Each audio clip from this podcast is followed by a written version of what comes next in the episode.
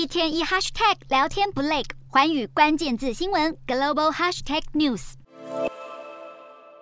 美国民众在这次大选最担心的议题之一，绝对是通膨下高涨的能源燃料价格。美国能源价格在秋天一度回稳，到了最近又开始上涨。观察纽约原油这几天短线下跌，但根据美国汽车协会数据，无铅汽油在选举前的周末来到每加仑三点八美元。虽然远低于六月的高点，但也比去年同期有所增加。拜登政府接连释出储备油，还呼吁业者提高产量。但在乌俄战争不停歇、油气产业缩减投资的大环境下，政府的努力目前成效有限。不过，其中选举倒是为股市带来利多。随着共和党的勇猛声势，道琼、纳指跟标普连续第三天上涨，其中道琼指数更是收涨超过三百点。摩根士丹利有高层研判，如果共和党拿下参众两院，财政支出冻结跟史上最高预算赤字降低的几率可能大大升高，导致十年期公债价格飙升，进而让股市继续上涨，短线内都有机会持续这波熊市反弹。历史的确证明，美国股市往往会在其中选举后长达十二个月内大致整体上涨。相较起来，黄金市场的相关波动就没有这么起伏。世界黄金协会预期，金市对美国期中大选不会有太大反应，表示其中选举通常对黄金只会起到温和的支持作用。